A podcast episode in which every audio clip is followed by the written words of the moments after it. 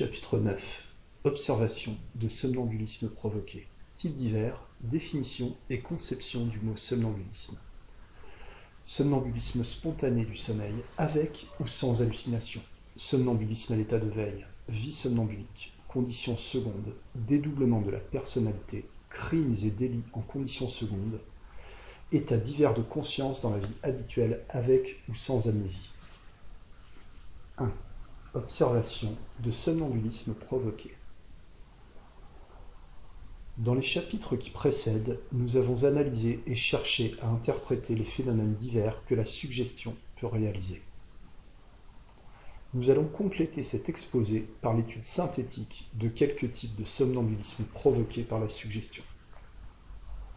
Ces observations, déjà anciennes, ont été prises et publiées il y a longtemps, à mes débuts expérimentaux, à l'époque où je faisais les sujets par le sommeil provoqué, où je croyais utile d'endormir pour exalter la suggestibilité. Aujourd'hui, je réalise les mêmes phénomènes, les mêmes types de somnambules, sans suggestion préalable du sommeil. J'ajoute d'ailleurs que je ne fais plus, depuis longtemps, d'expérimentation je ne fais plus la suggestion que dans un but thérapeutique. Observation 1. X, âgé de 40 ans, cantonnier, convalescent d'une commotion cérébrale avec fracture du rachis, n'a pas d'antécédent nerveux. Son intelligence est assez lourde, peu cultivée, mais suffisamment équilibrée. Avec un peu d'entraînement, j'arrive à le mettre en sommeil profond et par suggestion, je prolonge son sommeil. Je l'ai laissé une fois dormir pendant 16 heures consécutives. Je le mets en catalepsie générale ou partielle, par suggestion. Il garde bras et jambes en l'air aussi longtemps que je veux, rigide. Je produis le trismus ou l'extension forcée des mâchoires. Je maintiens la tête fléchie sur la poitrine ou inclinée sur le côté en contracture irrésistible. Il répond rapidement à toutes mes questions. À mon commandement, il se lève, se promène dans la salle, retourne à sa chaise ou dans son lit, les yeux fermés en tâtonnant dans l'obscurité. Je lui dis qu'il ne peut pas marcher, il reste cloué sur place. Je lui dis qu'il ne peut marcher qu'à reculons, il recule et fait de vains efforts pour avancer. La sensibilité est chez lui totalement abolie dans le sommeil. Une épingle traverse la peau sans déterminer de réflexe. On chatouille ses fosses nasales, son arrière-gorge, on touche ses conjonctives, on l'électrise, il ne réagit pas. Je produis des perversions sensorielles. Je lui fais boire de l'eau pour du vin. Je lui fais avaler un gros morceau de sel pour du sucre. Il le suce et trouve que c'est très doux. Cependant, cette suggestion sensorielle ne réussit pas toujours parfaitement. Parfois, il trouve que c'est doux, mais aussi un peu salé. Je lui suggère des actes. Il danse, montre le poing, va fouiller par mon ordre dans la poche d'une personne que je lui désigne, en retire ce qu'il trouve, le cache dans son lit, et, une demi-heure après, toujours par mon ordre, l'y recherche. Le remet dans la poche où il l'a pris, en faisant des excuses à la personne qui l'a volé. Il accepte toutes les illusions toutes les hallucinations que je lui suggère, soit immédiates pendant son sommeil, soit comme devant se réaliser après le réveil. Je le réveille instantanément lui disant C'est fini. Quelquefois, il n'a aucun souvenir de ce qu'il a fait, dit et entendu. Ceci arrive surtout quand je lui suggère de ne rien se rappeler au réveil. Autrement, quand je n'ai pas eu la précaution de faire cette suggestion, souvent il se rappelle tout. Il a avalé du sucre, c'était du sel, il a marché, etc. Un jour, je l'avais fait danser avec une cavalière fictive. Je lui avais fait boire de la bière fictive. Puis, je lui avais fait voir la sœur du service. Le lendemain, celle-ci me dit que le malade déraisonnait qu'il racontait à tout le monde qu'il avait été la veille au soir au bal, que je lui avais offert une consommation et qu'il y avait rencontré la sœur. Le rêve suggéré pendant le sommeil était réalisé dans son imagination avec tant de netteté que son souvenir au réveil s'imposait à lui comme une réalité. On peut d'ailleurs, sans l'endormir, à l'état de veille, réaliser chez lui toutes les suggestions. Observation 2. C'est un malade de mon service, photographe, maigre, souffreteux, atteint depuis dix ans de titubation cérébelleuse due à une tumeur stationnaire, mais sans autre trouble nerveux. L'intelligence est nette, il est docile, doux, dort bien la nuit.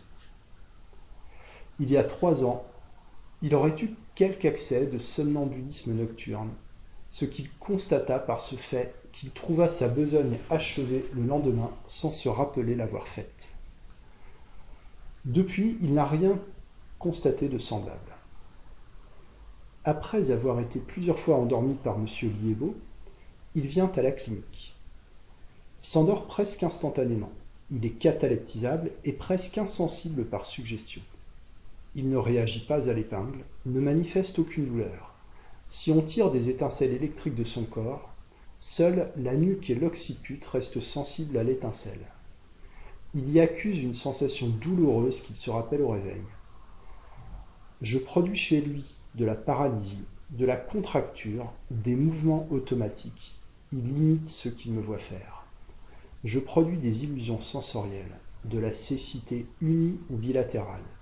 Une épingle ou une lumière vive rapprochée de la cornée ne le fait pas sourciller.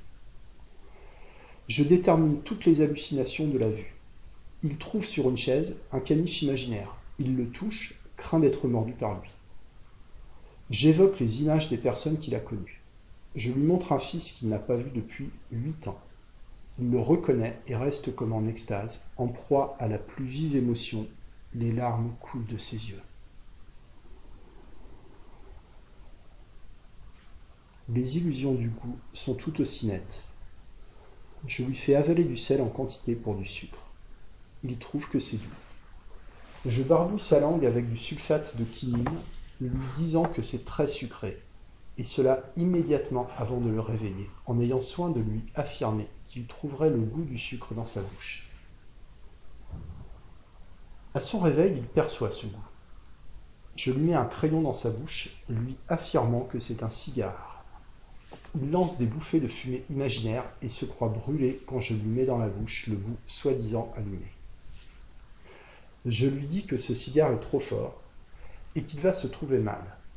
Il est pris de quinte de tout, a des nausées, des expulsions aqueuses, des vertiges et pâlit. Je lui fais avaler un verre de champagne fictif, il le trouve fort. Je lui fais avaler plusieurs verres. Je dis l'ivresse est gaie. Il chante avec des hoquets dans la voix. Je dis l'ivresse est triste. Il pleure et se lamente. Je le dégrise avec de l'ammoniaque imaginaire sous le nez. Il se retire en contractant ses narines, en fermant les yeux comme suffoqué par cette odeur. Je le fais éternuer plusieurs fois par une prise de tabac imaginaire. Toutes ces sensations se succèdent instantanément, aussitôt exprimées par moi. Son cerveau les adopte et les réalise. Enfin, à mon ordre, il exécute tous les actes que je commande. Je lui fais voler une montre dans le gousset d'une personne. Je lui ordonne de me suivre pour la vendre. Je le conduis à la pharmacie de l'hôpital, boutique de brocanteur imaginaire. Il la vend au prix qu'on lui fait et me suit ayant l'aspect d'un voleur. Chemin faisant, je lui fais montrer le poing à un infirmier, faire le pied de nez à une religieuse. Tout s'accomplit sans hésitation. Désireux de voir jusqu'où peut aller la puissance de la suggestion chez lui, j'ai un jour provoqué une scène véritablement dramatique. Je lui ai montré contre une porte un homme imaginaire et lui dis que cette personne l'avait insulté.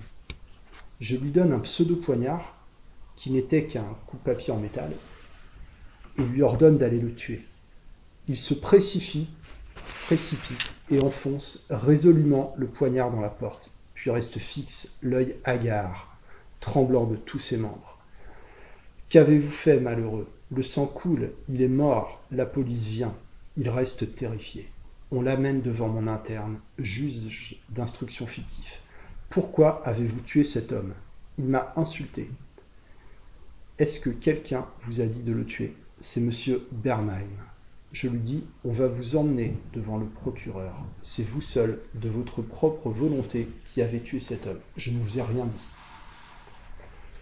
On le mène devant mon chef de clinique, faisant fonction de procureur. Pourquoi avez-vous tué cet homme? Il m'a insulté. On ne répond pas à une insulte par un coup de poignard. Étiez-vous dans la plénitude de vos facultés intellectuelles? On dit que vous aviez le cerveau dérangé parfois. Non, monsieur. On dit que vous êtes sujet à des accès de somnambulisme. Est-ce que vous n'auriez pas obéi à l'influence d'une autre personne qui vous aurait fait agir? Non, monsieur, c'est moi seul qui ai agi de ma propre initiative parce qu'il m'a insulté. Songez-y, monsieur, il y va de votre vie. Dites franchement, dans votre intérêt, ce qu'il en est. Devant le juge d'instruction, vous avez affirmé que l'idée de tuer cet homme vous avez été suggéré par M. Bernheim. Vous connaissez bien M. Bernheim. Vous allez à l'hôpital où il vous endort.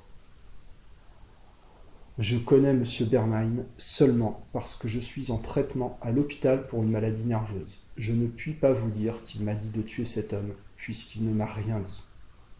Et le procureur improvisé ne put lui faire affirmer autre chose. Revenu à son état normal, le malade croit avoir endormi paisiblement sur sa chaise et n'a aucun souvenir du drame terrible dont il a été l'auteur, des émotions violentes qu'il a subies. On le promènerait pendant des heures en état de somnambulisme, les yeux ouverts, on lui imposerait les actes les plus bizarres, on le ramènerait ensuite à la place où on l'a transformé en somnambule pour le ramener à sa vraie nature il ne se rappellerait absolument rien de ce qui s'est passé dans cette seconde vie somnambulique imposée par la volonté d'une autre personne. Je puis aussi créer chez lui des changements de personnalité, comme Richet en a cité des exemples. Je lui dis Tu as six ans, tu es un enfant, va jouer avec les gamins. Le voilà qui se lève, saute, fait le geste de sortir des chics de sa poche, les aligne convenablement, mesure la distance avec la main, vise avec soin, court les remettre en série et continue indéfiniment son jeu, avec une précision de détail surprenant. Il joue de même à la trappe, à saute-mouton, sautant successivement en augmentant chaque fois la distance par-dessus un ou deux camarades imaginaires. Je lui dis Vous êtes une jeune fille. Il baisse la tête modestement, ouvre un tiroir, en tire une sacoche, fait le geste de coudre. Quand il en a assez, il va à une table sur laquelle il tapote, comme pour jouer du piano. Je lui dis Vous êtes général à la tête de votre armée. Il se redresse, s'écrie En avant, et balance son corps comme s'il était à cheval. Je lui dis Vous êtes un brave et saint curé. Il prend un air illuminé, regarde le ciel, marche en long et en large, lisant son bréviaire, faisant le signe de la croix, avec un sérieux imperturbable et l'apparence de la réalité. Je le transforme en animal. Vous êtes un chien. Et il se met à quatre pattes, aboie, fait mine de mordre, et ne quitte cette posture que quand je lui en ai donné une autre. Dans tous ces changements de personnalité, le caractère propre du sujet se réveille. Chacun joue son rôle avec les qualités qui lui sont personnelles, avec les aptitudes dont il dispose. Notre sujet, qui est timide de son naturel et n'a pas la parole facile, joue le sien presque comme une pantomime. Il parle peu. Quand on lui endosse une personnalité au-dessus de ses moyens, il essaye en vain de la réaliser. Un jour, je lui dis Vous êtes avocat, vous avez la parole très facile, vous êtes au tribunal, Voici l'accusé devant vous, défendez-le. Il se place debout, lève les bras et commence. Le condamné que je dois défendre. Le reste ne vient pas. Il balbutie, s'arrête, honteux, laisse tomber la tête et s'endort comme épuisé par l'impossibilité de continuer son rôle. La suggestion ne crée pas de nouvelles aptitudes. Observation 3. X, blanchisseuse, âgée de 54 ans, est affectée d'ataxie locomotrice avec luxation par arthropathie du genou gauche. sans manifestation nerveuse. C'est une excellente somnambule, suggestible à l'état de veille et de sommeil. D'une intelligence remarquable, elle conçoit avec une mimique des plus expressives et s'identifie en vrai artiste avec les rôles qu'on lui suggère. Voici une séance du 14 avril 1886, sténographiée dans tous ses détails. Eh bien, lui dis-je, après l'avoir endormi, vous voilà bien gai. Quand est-ce donc votre fête? C'est le 15 août. C'est aujourd'hui le 15 août votre fête. Tiens, je ne le croyais pas. Mais si, c'était hier le 14 août, vous savez bien. Tiens, la saison a marché bien vite. Mais vous savez bien, voyez, il fait beau temps, le soleil brille, entendez les oiseaux qui sifflent, sentez les arbres en fleurs. Ah oui, c'est vrai. Eh bien, puisque c'est votre fête, vous allez boire du champagne. Tenez. Elle prend le verre fictif et avale le champagne en faisant des mouvements de déglutition, puis remet le verre sur la table. Cela pique, dit-elle. Et maintenant, vous êtes en ribote. Déjà en ribote pour cela? Ha ha Eh bien, qu'est-ce que je fais? Pour un petit verre, cela me monte à la tête. Ouf Eh Eh elle rit, son faciès exprime l'ébriété. Elle fredonne un air de chanson, rit de nouveau. Ah, ah, oh, ce n'est pas tous les jours fête, c'est égal, ce n'est pas beau. On ne doit pas être en ribote comme cela. Elle rit. Vous êtes gai, madame. Oui, monsieur, c'est drôle. Oh là, écoutez les cloches. J'ai sommeil, cela alourdit le vin de champagne. À la tête. Elle retombe sur son oreiller, la tête illuminée. Allons, je vais vous dégriser. Voici de l'alcali. Je mets ma main sous son nez. Elle se retire vivement, fronce les mains, renifle vivement. Je remets le flacon imaginaire sous son nez. Elle se retire de nouveau, retourne ma main. Tous paraissent suffoqués. Vous m'asphyxiez, dit-elle. Eh bien, vous voilà dégrisé. Vous êtes très bien. Je lui donne alors la suggestion suivante pour le réveil. Deux minutes après votre réveil, vous verrez une procession traverser la salle. Un reposoir, le Saint-Sacrement, vous verrez Monseigneur, tout le clergé, les sœurs avec des cierges, tous les étudiants. Vous chanterez le Veni Creator. Puis deux infirmiers entreront et feront du scandale pendant la cérémonie. La procession terminée, vous vous endormirez de nouveau. Une minute après, vous vous réveillerez et vous recevrez la visite de votre fils qui est à Bourbon-l'Archambault avec son petit. Vous le trouverez grandi. Il montera dans votre lit et vous donnera des fraises. Vous en offrirez à ces dames. Quand ils seront partis, vous vous endormirez de nouveau. Vous aurez la visite de monsieur B. Il vous donnera des nouvelles de votre ancien nourrisson et vous offrira une prise de tabac. Aussitôt cette suggestion faite, je lui dis à qui ce chien qui est sur ce votre lit? Tiens, c'est à ma sœur. Elle le caresse. Qui, qui Petit polisson, va. Qu'est-ce qui t'a envoyé? Où est ta maîtresse? Tu la quittes comme cela? Donne la pâte. Tu es bien gentil. Tu veux du sucre, petit coquin? Elle prend sa valise au chevet du lit et cherche du sucre. Gourmand, tu viens toujours pour chercher du sucre. Tu n'auras pas ce bout, c'est trop gros. Elle casse le morceau, le lui donne et ajoute. Non, mon petit, tu sais. En voilà assez pour toi. Tiens, mange, petit polisson.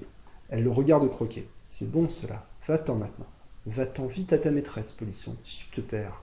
Il est tout bon, le petit chien. Maintenant, lui dis-je, je vais vous ramener à l'âge de 20 ans. Vous êtes jeune, vous êtes chanteuse, vous allez faire votre entrée au casino et vous chanterez une chansonnette comique. Oh, ce n'est pas possible. 20 ans, mais je suis vieille. Dans deux minutes, vous serez transformé. Vous aurez vingt ans. Elle se recueille, et au bout de deux minutes, que c'est joli, c'est magnifique. Elle arrange son fichu, prend un air souriant. C'est très beau cela, c'est splendide. Elle se redresse dans son lit. Oh, oh, voilà le directeur. À qui donc? Et, adressant la parole à une camarade imaginaire, est-ce à toi ou à moi? Est-ce ton tour ou le mien? Allons, il faut bien que l'une de nous paraisse. Eh bien, j'y vais. La sonnette. Monsieur, qu'est-ce qu'il faut chanter? Je ne sais pas ce qui est inscrit sur le répertoire. Oh, n'importe quoi. Elle salue trois fois gracieusement, et chante avec geste et intonation expressive. Mes amours, je suis né en Bretagne, etc. La chansonnette terminée, elle salue, fait une profonde révérence, puis tend la main pour saisir quelque chose qu'on lui offre. Oh, le beau bouquet, le beau bouquet, parce que c'est ma fête, c'est gentil. Et se tournant vers la voisine, Ah, tu as vu?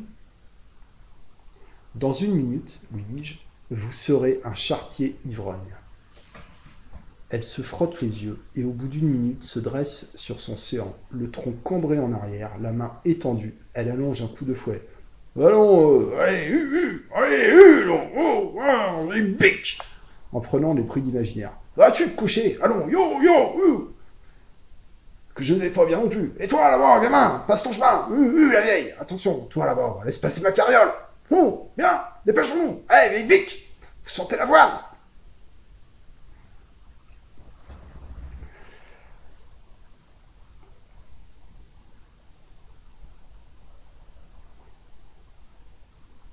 Et tout cela dit avec une intonation de voix à défier le plus vrai des chartiers.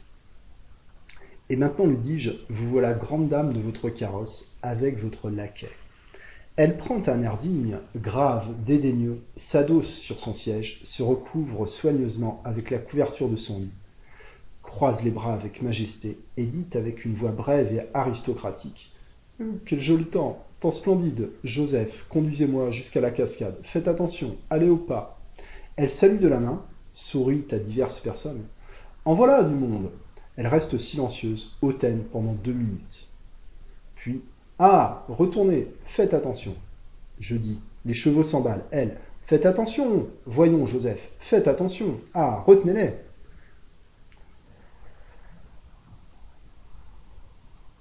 Je la transforme en caporal. Ah, caporal, quel régiment donc Je suis une femme vous allez être transformé en homme et en caporal. Tous vos hommes sont là, vous êtes à leur tête. Elle attend une minute pour évoquer son rôle, puis, se redressant. Voyons donc, conscrit, tenez-vous mieux que cela, levez la tête, allons, alignement, là, bien, attention au commandement, porter arme, arme au bras, arme sur l'épaule, gauche, allons, alignement, ne restez pas en arrière, vous, redressez-vous. Si vous ne vous tenez pas mieux, je vous mets à la salle de police. Une, deux, une, deux, allons. Voilà un triste métier, bestial, faites donc attention. Allez, allez, Haussez les épaules, de bestiale. On a un mal de loup pour apprendre ces ânes-là. Comprenez rien. Allons, marchons pas. Là, tambour, allez Maintenant, dis-je, mangez cette orange. Puis un ange viendra vous souffler sur les yeux pour vous réveiller. Elle prend l'orange fictive, la pèle avec soin, met la pelure sur la table de nuit, en savoure les tranches avec délice, suce le jus, crache les pépins, prend son mouchoir pour s'essuyer la bouche, le remet en place, puis tourne ses yeux fermés en l'air et les ouvre, la figure illuminée. Elle continue à regarder en l'air, cherchant l'ange qui l'a réveillée. Qu'est-ce que vous regardez? Rien, je ne sais. Avez-vous dormi? J'ai dormi, je n'en sais rien. Au bout de deux minutes. Oh, oh, regardez donc la jolie procession. C'est un rêve, lui dis-je, que je vous ai donné. Il n'y a rien. Elle ne répond pas et continue à regarder l'air étonné. Le reposoir en face de moi, Monseigneur, le vicaire, l'aumônier, toutes les chères sœurs avec des cierges, les étudiants. J'ai beau lui dire que c'est un rêve, elle ne me répond pas. On va donner la bénédiction. On entonne le Veni Creator. C'est magnifique, très beau. Elle accompagne mentalement. Puis elle croise les mains, prie, fait le signe de la croix. Elle salue avec humilité. Merci, monseigneur. Puis, regardant brusquement autour d'elle, l'air courroucé. Voulez-vous? Voulez-vous vous en aller? Est-ce le moment de faire du scandale? Regardez donc ces infirmiers qui sont ivres. Allez-vous-en bien vite, ce n'est pas honteux. La procession à peine terminée, de venir faire du scandale, c'est honteux. Oh, cela vous va bien? Allez, allez-vous-en. Je ne veux rien savoir de vous. Vous croyez que cela se passera comme ça? On saura tout ce que vous avez fait. La supérieure va vous chasser. Elle regarde du côté de la porte. Salut. Elle est partie, la bénédiction? Toute cette scène se déroule avec une vérité imposante. Comme dans le rêve, les incidents évoquent, évoluent régulièrement, mais beaucoup plus vite que dans la réalité. La somnambule se rendort. Au bout d'une minute, elle se réveille, et, regardant à droite, du côté de la porte, prend un air étonné et ravi. Elle tend les bras, embrasse le vide et s'écrie avec une profonde émotion. Bonjour mon garçon, quelle surprise. Pourquoi ne m'as-tu pas prévenu? Oh, comme il est grandi, regardez-le. Comme il monte sur mon lit le trésor. Ah, il est grand. Elle l'embrasse deux fois et le prend dans ses bras, et avec tendresse. As-tu vu le polisson comme il est monté sur mon lit? S'adressant à son fils fictif. Comment se fait-il que tu es venu aujourd'hui, Paul?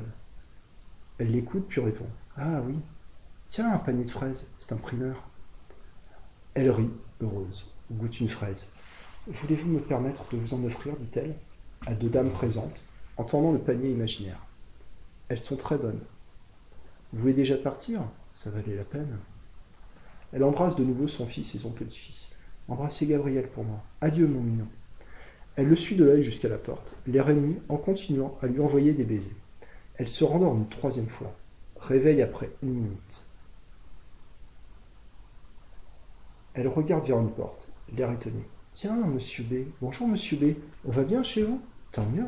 Et mon petit Louis? Je l'appelle toujours petit Louis parce que je l'ai connu si petit. Il est grand maintenant.